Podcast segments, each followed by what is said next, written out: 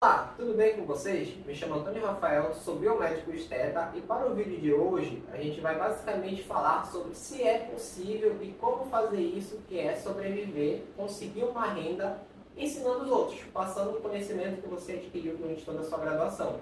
E para falar sobre esse assunto, trouxe hoje o Lucas Araújo, que faz isso muito bem, já sobrevive disso há muito tempo e ele vai se apresentar agora. Bom, bem-vindo a todos. Uh, como o Rafael bem disse, me chamo Lucas Araújo, sou biomédico de formação, eu sou é, formado pela FINC, com especialização na área hematologia clínica, terminando mestrado pela Universidade Federal do Estado, e também tenho ali algumas atividades, entre jornal de liga acadêmica, professor de nível técnico, capacitação e nível superior também. Eu, eu trouxe esse tema aqui pra gente porque eu acho muito interessante que, como a gente estava comentando aqui antes de começar o vídeo, ele ministra sim vários cursos, faz várias aulas, participa de curso técnico, só que é algo que ele gosta de fazer. E se ele quiser sair, né, mandar todo mundo para longe, ele consegue, porque ele não precisa especificamente daquela empresa para sobreviver. Ele tem outras, ele tem outras fontes de renda. E essa basicamente é a essência desse canal que eu quero trazer. Você fazer o que você gosta e ao mesmo tempo ter uma ótima qualidade de vida. Então ele consegue fazer muito bem. Agora, o que a gente precisa saber é como. Rafael, assim, como uh, eu, por incrível que pareça, quando eu entrei na biomedicina, eu entrei porque eu não queria ter contato com pessoas. Porque nossa área é mais laboratório, equipamento, então a gente ficou um pouco distante. Só que durante a faculdade eu acabei é, participando de monitoria. E lá na monitoria, nas monitorias que eu participei, ou de forma voluntária ou remunerada em si, é, eu precisava estudar para poder ensinar o pouco que eu sabia daquele conteúdo. E aí eu vi que eu tinha um certo trejeito em si. Como qualquer um que nunca deu aula assim, a gente começa meio trabalho. A gente tem a dificuldade de iniciar, de explicar. O mais complicado é a gente pegar o, o, abordagem técnica e traduzir de uma forma mais acessível para os alunos. Até porque, assim, geralmente o aluno que ele busca a monitoria nesse sentido, ele busca por alguma dificuldade. Então, se a gente aborda da mesma maneira que é o, o livro aborda, fica mais complicado. E desde então, eu entrei na monitoria no terceiro semestre, entendeu? Um ano e meio da faculdade. Eu, comecei, eu vi que eu gostava, eu comecei a me aprofundar, melhorar a dicção, melhorar a fala, a explicação. E acabou que alguns, alguns alunos começaram a me procurar para ter aulas extras, me pagando para que eu ensinasse uhum. ou a, a, o conteúdo que eles precisavam, ou que eu ministrava mentoria também. E aí isso meio que foi um pontapé para que eu, eu visse que eu realmente tinha um jeito para ser professor, de forma geral. Entretanto, é, depois da faculdade, eu comecei a dar palestras, cursos, mini cursos. Geralmente, a gente, quando começa a palestrar, é, sempre a convite e a gente vai porque a gente gosta. Enfim. Tipo, nós já fomos de vários eventos tanto pagos, muito caros, outros mais baratos e outros gratuitos si. E a maioria dos professores, quando participam desses eventos, como são chamados pela faculdade, por aluno, etc., eles vão porque eles gostam. Eles podem expor aquele tempo. E quando eu me formei, eu me vi no lugar deles. Então, tipo, ah, eu recebi um convite, e então, se eu receber um convite, eles querem saber um pouco que eu sei. Eu passei a participar. Daí foi ladeira acima, literalmente. Eu tive a oportunidade de dar, dar aula é, para cursos técnicos, capacitação, cursos livres, e eu comecei realmente por esse caminho. Eu dava, participar de um curso que eu comecei a, a, receber por eles em si. Posteriormente, eu participei de curso de capacitação, de um, um pouco mais de um ano, quando eu me formei. É, já estava na minha especialização e um, um curso técnico me chamou para dar aula de uma, porque o professor já tinha me visto dar aula, tinha gostado, e eu acabei entrando nesse. Foi um dos primeiros trabalhos que eu tive com o professor, recebendo é, mensalmente si. Um detalhe é que eu fui indicado por uma pessoa um ano e meio depois né, na faculdade para participar de uma semana acadêmica de enfermagem. Eu não ia receber nada, tipo, só o certificado que para mim na época já era uma coisa é, muito legal assim receber. E aí, quando eu fui é, palestrar na semana acadêmica, tinha uma professora do corpo docente da instituição que estava lá, ela até brincou comigo, ela estava se escondendo dos alunos, aí foi assistir a minha palestra. Ela gostou e ela sugeriu para a direção que me chamasse, me convidasse para dar aula. Uhum. Só que assim, é, viver de dar aula é complicado, porque depende se você realmente é bom naquilo e se você tem uma versatilidade no início. Então, assim, geralmente começa, é, você conseguir tirar o seu sustento por si só, só de dar aula, nunca é fácil no início. Então, vai ser, são períodos que tem que se adaptar, é material, é distância, é deslocamento, alimentação, entre outros. Então, uh, você escolher essa única via de recurso financeiro, né, de fonte de, dinheiro em si, é complicado isso. Mas assim, eu peguei para mim isso, é uma coisa que o professor me disse uma vez. Uh, se a gente é bom, pode demorar, mas a gente vai ter aquele lugar no solo de sempre. Não, isso daí que tu tá falando é em qualquer área, né? Qualquer área que tu te propor começar vai ser difícil. Mas o, o que, que me chama a atenção é o desafio. Sim. É desafiante porque tu vai começar, tu não vai receber por aquilo, como tu já falou aí. A gente vai fazer muitos eventos gratuitos, vai ter que ser muita palestra, até que as pessoas comecem a te perceber, comecem a te notar no meio acadêmico e tu consiga realmente ter um retorno com aquilo. E vem. Né? E aí, como tu já mesmo mencionaste, é, não é todo mundo que vai conseguir. É, eu trouxe esse tema também para mostrar que é uma via possível de empreender na área da saúde, porque muita gente se forma em biomedicina e outros cursos e acaba ficando frustrado com o mercado de trabalho, porque não vai ter vaga para todo mundo, não existe laboratório para todo mundo, para comportar todo mundo que se forma em análises clínicas, e a pessoa vai ter que pensar nisso durante a faculdade. O que ela vai fazer depois que ela se formar? E aí eu tive essa pequena frustração no último semestre, graças a Deus que foi no último semestre, não depois de formado. É, mas, por exemplo, o meio acadêmico ele é um pouco difícil de, de adentrar, tem uma leve disputa de ego, só que essa é uma área que é possível de seguir, que é passando o teu conhecimento. E se tu tiver as qualidades corretas para fazer isso, as pessoas vão gostar.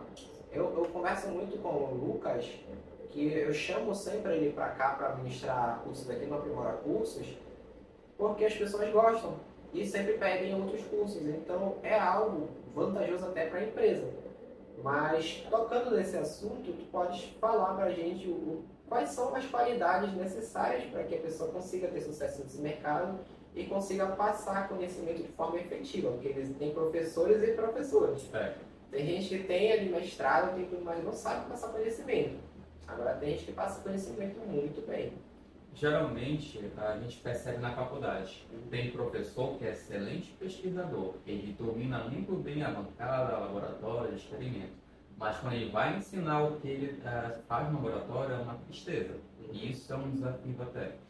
E tem um contrário também, tem que conhecer excelentes professores, tinham uma excelente didática, mas não eram pesquisadores. Não sei. E tem um meio termo, que é que eles são bons nos dois, claro, com limitações, mas são desafios. Eu, uh, talvez seja uma forma muito modesta, mas eu me considero bom nos dois, em si. Só que a área de ser, a, a vertente de professor não é fácil, porque precisa, exige que você seja extrovertido. Uhum. E era uma coisa que eu tinha dificuldade porque eu era muito introvertido, desde a época do colégio. E aí, quando eu comecei na monitoria, que foi o contato inicial, eu entendi que eu precisava é, saber posicionar postura, voz, dicção, entre outros. Então, a, a, acho que um dos pré-requisitos é que você consiga falar de um assunto de uma forma agradável, de forma extrovertida. Você não precisa ser necessariamente amigo ali dos alunos, da turma, sair para lanchar, não é sobre isso. É sobre você entrar na sala de aula e conseguir debater dissertar sobre um assunto por horas em si. Outra coisa é ter base. Eu comecei a dar aula de curso técnico, depois no superior, mas quando veio a pandemia, eu já tinha pensado antes, mas veio a pandemia, eu só acelerou esse processo. Eu pensei, eu sei muita coisa de algumas áreas específicas, então por que não ofertar um curso online sobre? Já que era uma, uma explosão naquele período inicial da pandemia. E eu, a, minha, a minha dúvida era, tipo, é, mas será que vai ter gente? Às vezes fica receioso de fazer algum evento, curso, com receio que não vai ter procura. Uhum. E no início, de prática. E sempre é uma procura baixa e tende, quando você é, consegue passar um bom curso, mesmo que você não goste da temática, a procura aumenta, as sugestões aumentam e assim por diante. O problema sempre é começar. Então, eu comecei, eu, a minha especialização é na área de hemato, eu comecei a elaborar cursos voltados para a dermatologia. Então, eu tenho algumas turmas online, desde aulas gravadas até aulas ao vivo. Estava até comentando antes da, da gravação o mais complicado é realmente iniciar uma aula, seja ao vivo ou gravada. Para mim, é mais gravada, porque como eu gravar e disponibilizar depois, eu às vezes repito 10, 15 vezes aquele bordão inicial para realmente engatar e dissertar sobre o tema. Então a gente precisa ter um conteúdo muito bom para realmente falar sobre aquilo. Tipo, ah, eu não entendo muito de virologia, é uma área que eu tenho uma base, mas na minha área específica. Eu vou fazer um curso de virologia, dar uma palestra na virologia? Preferivelmente não. Porque não é, eu não vou ter é, prazer em falar. Outra coisinha, a gente precisa, professores de faculdade aprendem com o tempo. Depois, um, certo debate mas a gente não pode é, ser automatizado, só repetir o que está no livro. A gente Sim. tem que criar uma conexão, uma ideia, uma conversa. As melhores aulas que eu já dei, e nunca são as mesmas, por mais que seja o mesmo conteúdo, sempre são em tom de conversa. Uhum. Assim, um detalhe, ah, eu comecei dando aula em curso técnico, dava aula de manhã e à tarde, depois teve um tempo eu dava aula de manhã, tarde e noite, segunda, quinta e sexta tinha meu curso, na semana tinha outros cursos eu precisei me dispor de tempo para conseguir esse retorno financeiro, para que eu conseguisse me estabilizar e realmente escolher os locais que eu poderia ou os horários que eu quisesse ficar. Hoje em dia, eu cheguei em um patamar em si em que eu consigo é, recusar uma disciplina. Isso no curso técnico. Sim. Ou, por exemplo, ah, eu não, eu estou com pouco tempo, eu quero fazer uma outra atividade. Então, vou convidar um outro professor para dar aquele curso que eu, eu tinha seria o meu em si, e ele vai ministrar tão bem quanto eu, e assim por diante. Só que é um processo demorado. A questão é você abrir mão de muita coisa. Sim. A gente estuda, sabe muito bem disso, a gente estuda bastante. E não é só estudar bastante, é estudar com uma boa qualidade. Então é artigos, é livros, é webinários, é palestras sobre o nosso tema, eventos pagos ou não, a gente tem que assistir para se aprimorar. O conhecimento ele é, ele é cíclico e se renova com frequência. Então, quem sempre apresentou, falou ou deu aula da mesma maneira, fica para trás, infelizmente. Sim. E nesse meio acadêmico, por exemplo, a gente não vai entrar muito nesse assunto, mas é só um adendo, que é algo que a gente conversa particular. Existem alguns profissionais que vão tentar puxar vocês para baixo. E aí vocês precisam estar trabalhando o dobro, estudando o dobro, para não deixar isso acontecer, mostrar que vocês estão ali para fazer um trabalho de verdade e não deixar se abater com isso. Né? Dito isso, mudando de assunto agora, que só queria dar essa, essa breve introdução, é, um detalhe interessante de quem entra nessa área, que é até que é dúvida de algumas pessoas, e algumas pessoas podem ver isso como empecilho, que é a questão da, da timidez ou intro, intro, a pessoa introvertida. O que que acontece? Que pessoa, o que, que as pessoas precisam saber diferenciar? É o fato de tu gostar de socializar ou conversar e tu precisar fazer aquilo. Eu, eu gosto muito de separar isso porque uma das motivações que me fez entrar na biomedicina foi mais ou menos essa que tu disse. Não gostar muito de conversar com pessoas.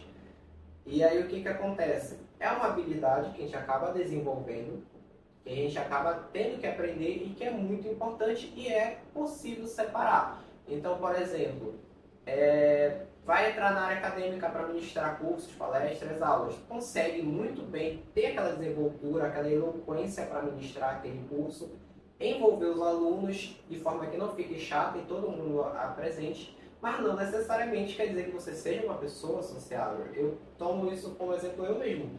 É, eu falo muito, eu não sou o tipo de pessoa que sou muito sociável que conversa, assim, de jogar a conversa fora é, eu gosto de conversar sobre assuntos que agreguem conhecimento.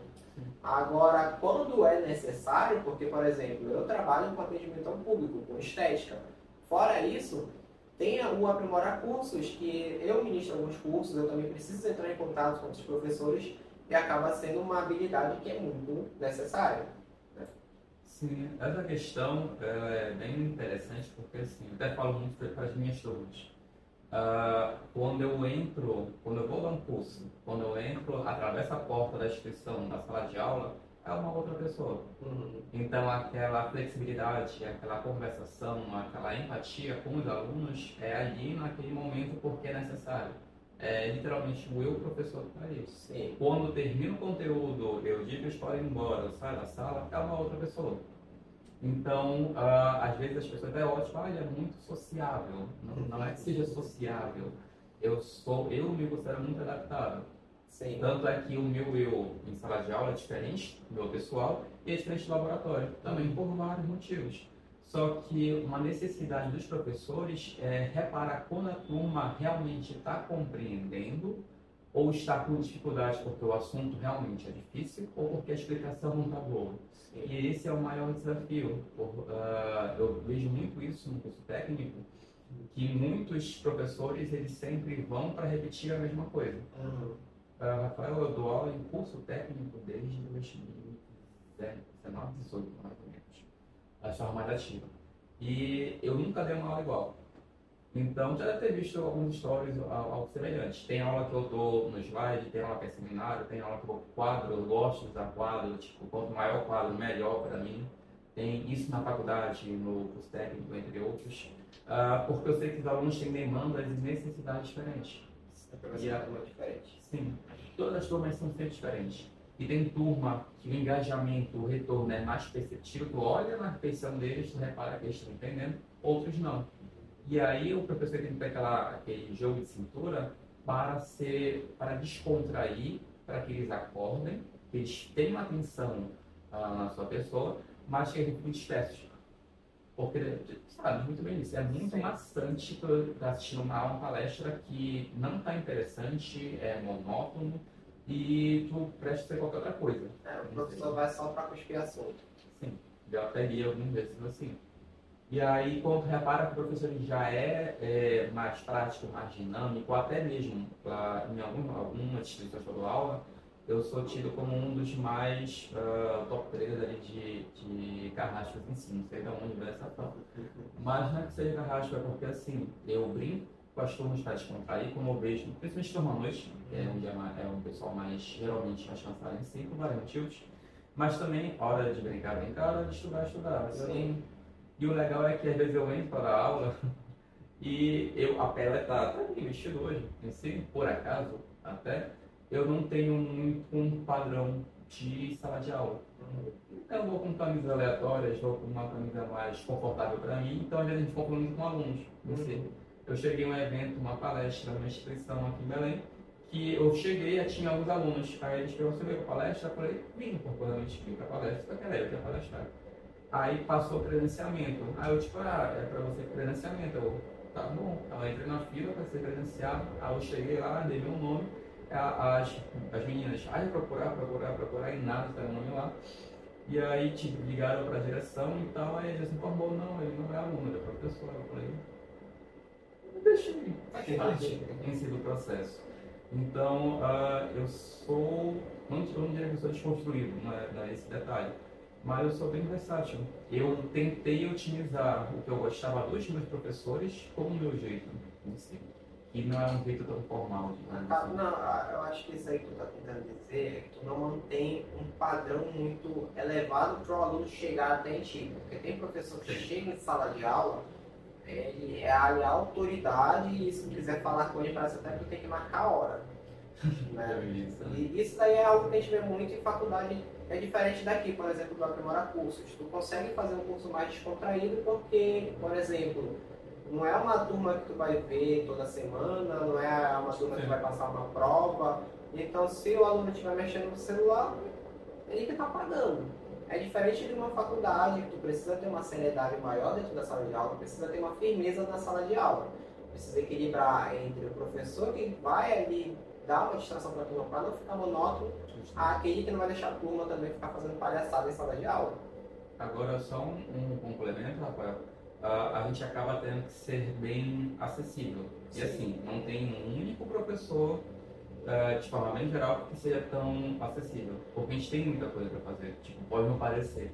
Mas a gente acaba tendo muitas atividades da faculdade, da universidade, dos cursos para fazer por trás. Tem todo um trabalho nos bastidores de faculdades que é de, demanda tempo. Então, às vezes, tem alunos que acham que, porque eles participam de uma instituição particular, que eles estão, digamos, literalmente pagando em si, eles precisam sempre ser atendidos e não é bem assim. Não.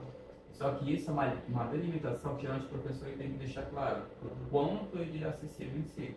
Eu até brinco com as minhas turmas, tipo assim, eu disponibilizo meu contato, geralmente, porque eu sei que tem situações particulares, situações situações. Mas eu digo para eles, olha, é, geralmente o meu, eu dou até, eu dou até três dias úteis para responder. Se for urgente, me liga, que é mais fácil. Porque o nosso dia é tão corrido que às vezes não tem tempo nem para olhar o celular direito. Sim.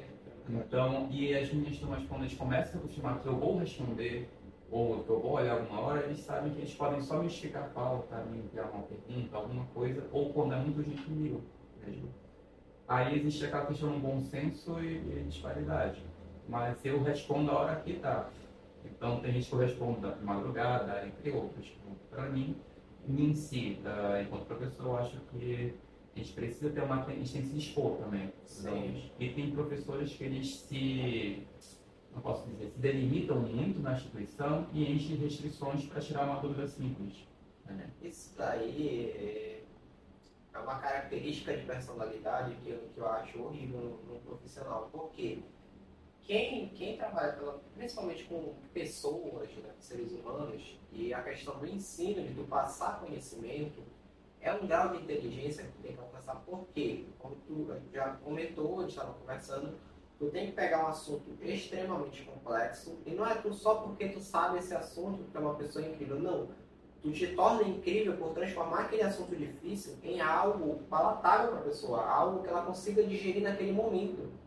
Entendeu? Não é porque ela está é, no nível superior e logo de cara ela vai conseguir digerir aquilo, vai, é um processo.